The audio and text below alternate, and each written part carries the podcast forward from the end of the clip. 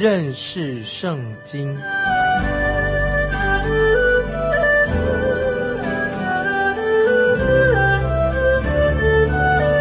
认识上帝的话，把上帝的话带到全世界。本节目是由认识圣经机构和环球广播电台联合制作，欢迎收听。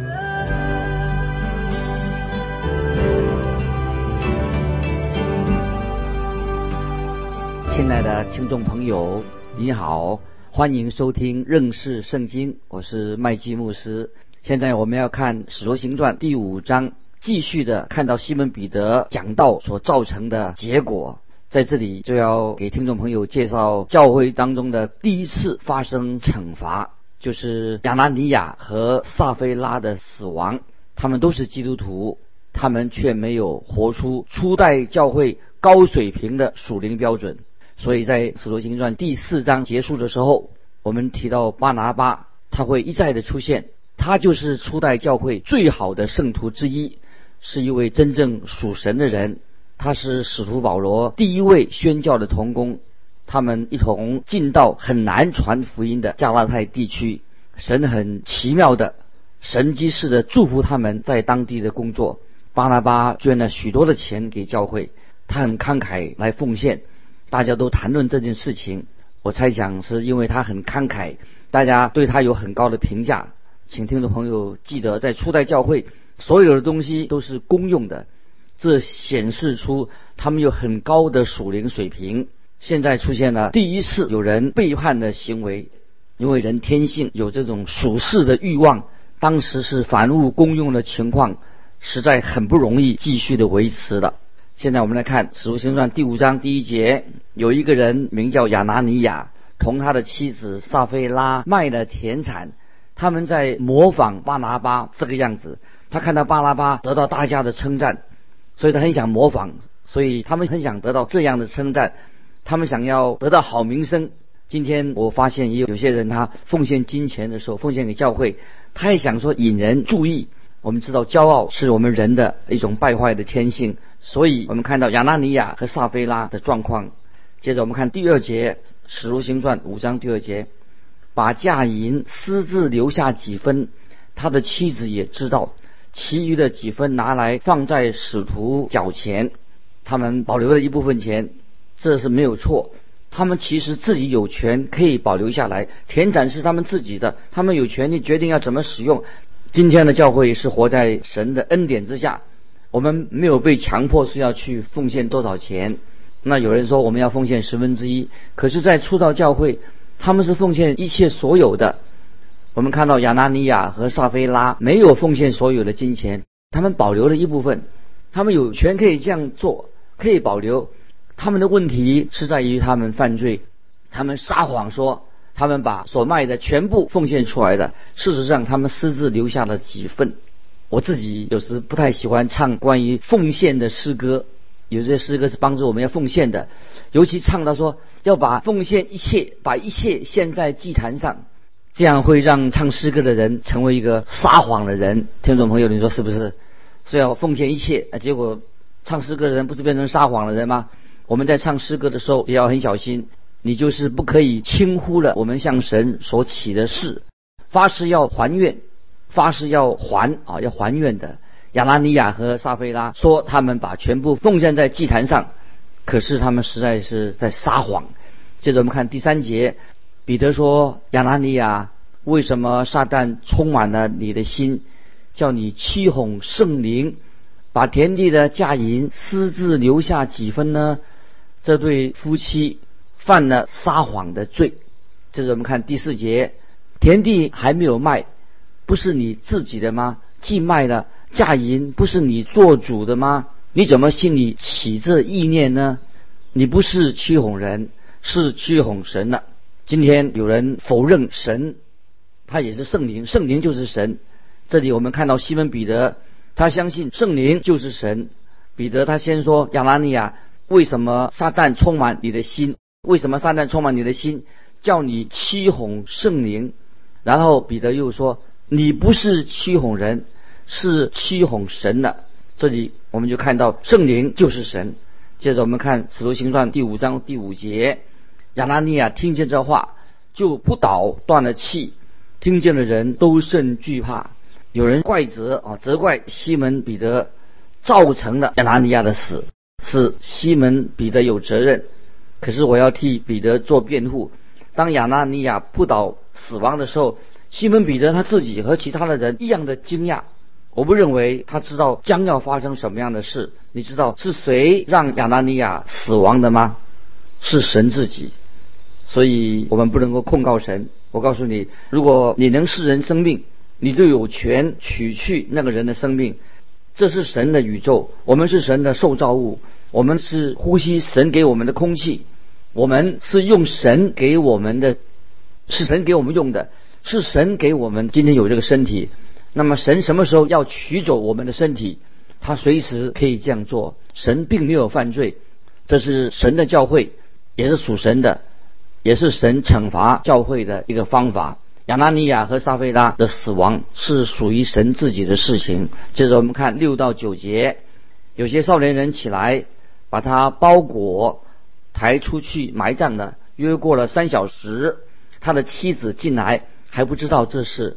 彼得对他说：“你告诉我，你们卖田地的价银就是这些吗？”他说：“就是这些。”彼得说：“你们为什么同心试探主的灵呢？埋葬你丈夫之人的脚已到门口，他们也要把你抬出去。”西门彼得知道撒菲拉会发生什么事情，他起先不知道亚拿尼亚会发生什么事。现在这个妇人他会发生什么事情？已经很明显了，现在他知道了。接着我们看第十节到十一节，妇人立刻扑倒在彼得脚前，断了气。那些少年人进来，见他已经死了，就抬出去埋在她丈夫旁边。全教会和听见这事的人都甚惧怕。这件事情有两件令我感到很惊奇的。第一件事，初代教会不准有人撒谎。撒谎是一个大罪，所以这两个人才不能够存活。教会里面是一个圣洁的地方，要有过圣洁的生活。亚拉尼亚和撒菲拉虽然已经得救，但驱哄圣灵导致神把他们从信徒当中除去，他们犯了至于死的罪。约翰一书五章十六节这样说：人若看见弟兄犯了不至于死的罪，就当为他祈求。神必将生命赐给他，有至于死的罪，我不说当为这罪祈求。我们看到亚纳尼亚和撒菲拉所犯的罪是至于死的罪，这种罪在初代教会是不许可的。教会若背叛有背叛的行为，就要受到很严厉的惩罚。经过这个事件之后，教会。也就不再像以前那样单纯了。之前他们是凡物都公用，这件事情发生几乎使教会受到很大的损害。我们在《使徒行传》第六章的时候，我们就会看到更多的这类的事情。这个时候，恐惧就笼罩着教会和听见这件事的人身上。教会仍然。这个时候大有能力，还是有很多人信主，但是教会却不再像当初建立的时候那样单纯了。另外一件令我很惊讶的事情，就是西门彼得他有属灵的洞察力，他观察事情很清楚，这也是今天教会我们所缺乏的。今天最糟糕的就是很多假冒为善的人也跑到教会里面当中混在教会里面，他们不读圣经。他们居然还做了教会的童工，或者甚至传道。如果那些向神撒谎的人，在我们教会里面也会扑倒死亡的话，受到惩罚的话，那么我们就要常常举行许多追思礼拜的。那那些今天呢？今天的殡葬业者就会很忙着、忙碌的为他们找墓地去埋葬的。现在我们看，接着看十二到十四节。主借使徒的手在民间行了许多神机奇事，他们都同心合意的在所罗门的廊下，其余的人没有一个敢贴近他们，百姓却尊重他们。信而归主的人越发增添，连男带女很多。使徒们用了神赐给使徒特别的恩赐，他们医治行异能的恩赐都给了使徒们。使徒在人群当中行了许多神迹，神在教会当中做惩戒的工作，也使当时的人感到恐惧。那么当时的教会因为这件事情发生，教会的兴旺也暂停了，但是还是有很多人蒙恩得救。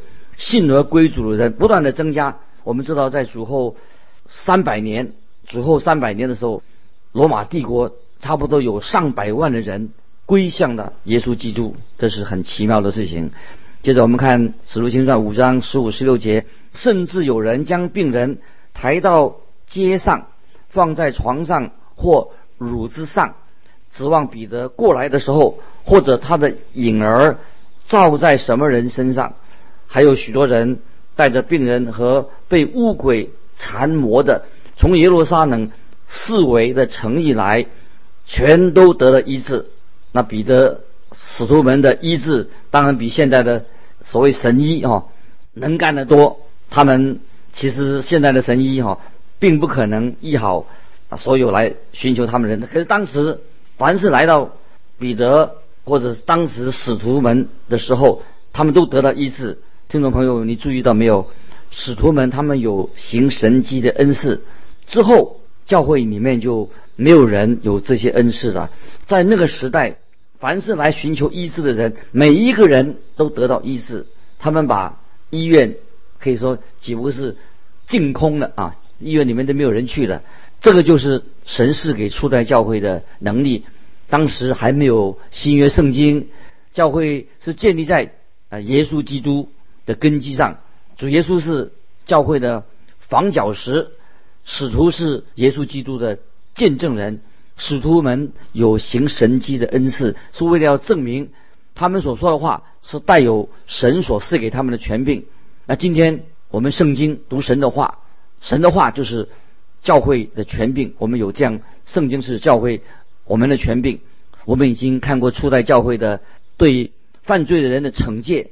现在我们看见教会有来自遇到外来的迫害了。当使徒们应用他们的恩赐的时候，也造成了一些反弹。现在我们看使徒行传五章十七十八节，大祭司和他的一切同仁，就是撒都该教门的人都起来，满心记恨，就下手拿住使徒，收在外间。这一次是撒都该人。来主导迫害门徒的事情。以前是法利赛人来主导迫害主耶稣，现在是撒都该人他们主导迫害初代的教会。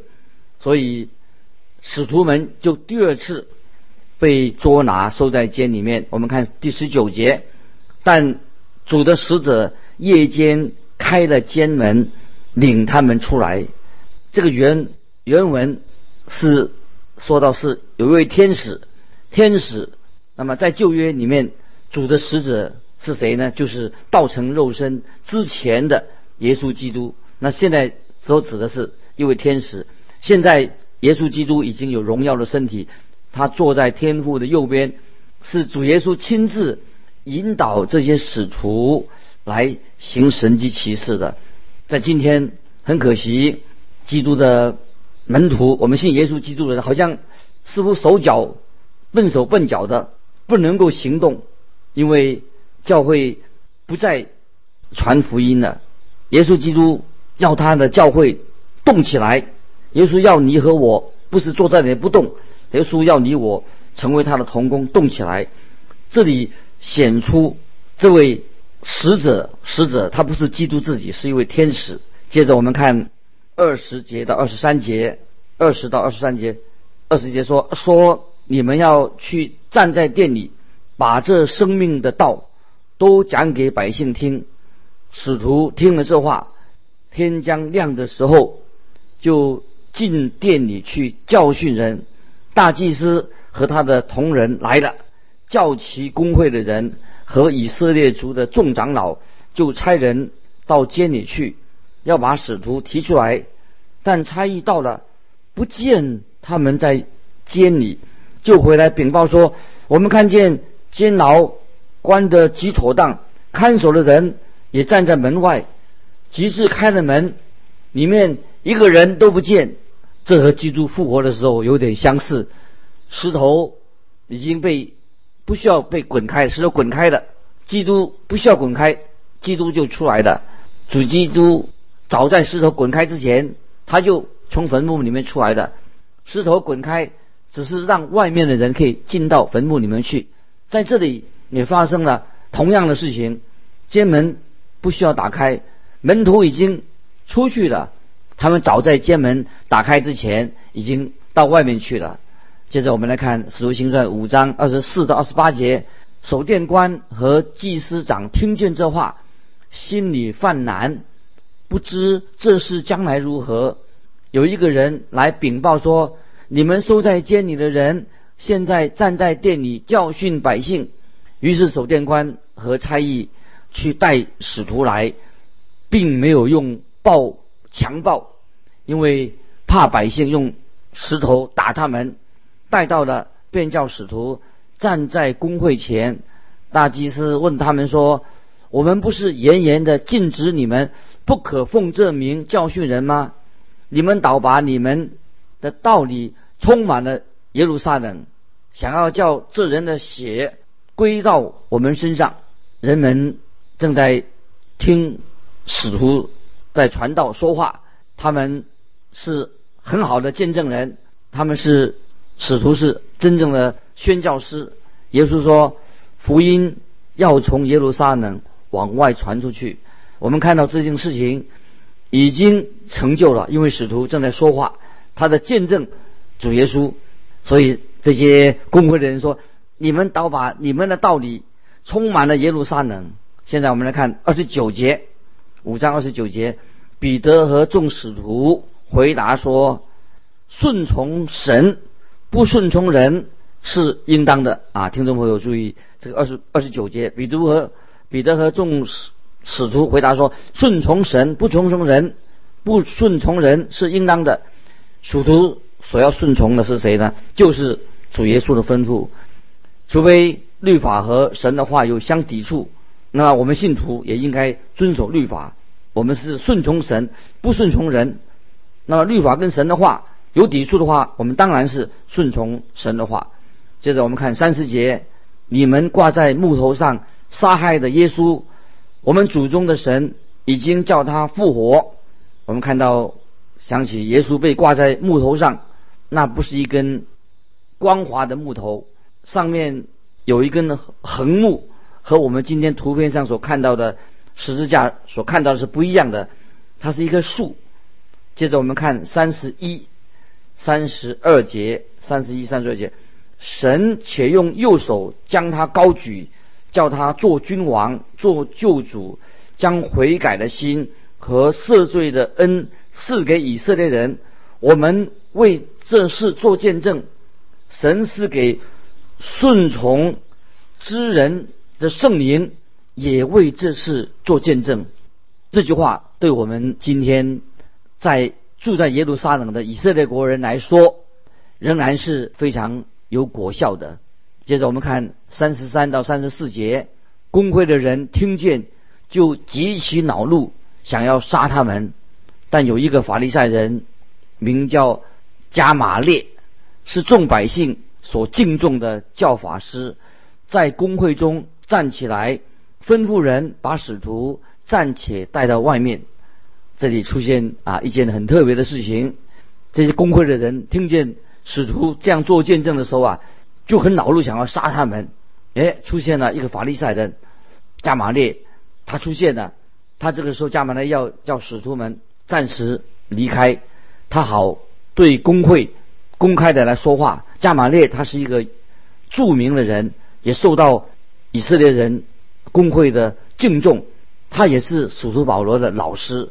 接着我们看三十五到三十八节，三十五到上面，加玛列说话了，他就对众人说：“以色列人呐，论到这些人，你们应当小心办理。从前丢大起来，自夸为大，服从他的人约有四百。他被杀后，服从他的全都散了，归于无有。此后报名上册的时候，又有加利利的犹大起来，引诱些百姓跟从他，他也灭亡。服从他的人也四散了。现在我劝你们。不要管这些人，任凭他们吧。他们所谋的、所行的，若是出于人，必要败坏。我们看到啊，这位他们所敬重的教法师啊，所说出出的建议非常有智慧。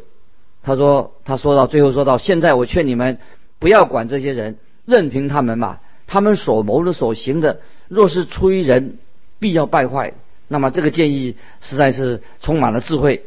接着我们看下面一节《使徒行传》五章三十九节：若是出于神，你们就不能败坏他们，恐怕你们倒是攻击神了。加马列这位老师啊，教法教法师非常有智慧，他就举例说明，他说：若是出于神。你们就不能败坏他们，恐怕你们倒是攻击神了。他举出这个例子说明，从前有人煽动群众来做暴动的事情，但在他们被杀之后，群众就分散了。现在他认为主耶稣和他的跟从者也会散去的。接着我们看四十节，工会的人听从了他。便叫使徒来把他们打了，又吩咐他们不可奉耶稣的名讲道，就把他们释放的。如果这些人、这些使徒们他们是无辜的，他们就应当把他们无罪的释放；如果他们有罪的，就应该把他们抓起来处罚他们。那么他们先把他们鞭打了，那么才放到他们。这实在是一种非常狡猾啊，狡猾的手段啊，狡猾的。他们所做的方法啊，实在是一个很恶劣的。其实他们应当这些官员们，这些杀猪盖人，应当很小心的听从他们的教法师、敬重的教法师加马列对他们所说的话啊。今天的情况，我们看到也差不多。有时啊判一个人有罪或者无罪之间。有一个所谓的灰色地带，有时法院就啊轻轻的就不判罪啊，或者让他们就离开的。如果一个人有罪，那么其实如果他有罪的话，那我们就会惩罚他，就是有罪；如果他没有罪，就就不应该判刑，就让他离开。所以我们看到当时的法律啊，把有罪跟无罪之间弄掉有一个灰色地带。所以把他们先鞭打的，鞭打了以后，又很狡猾的啊啊把他们放掉了，这是一个不好的手段。所以法律上有许多是不公正的，就在耶稣那个时代也是这样子。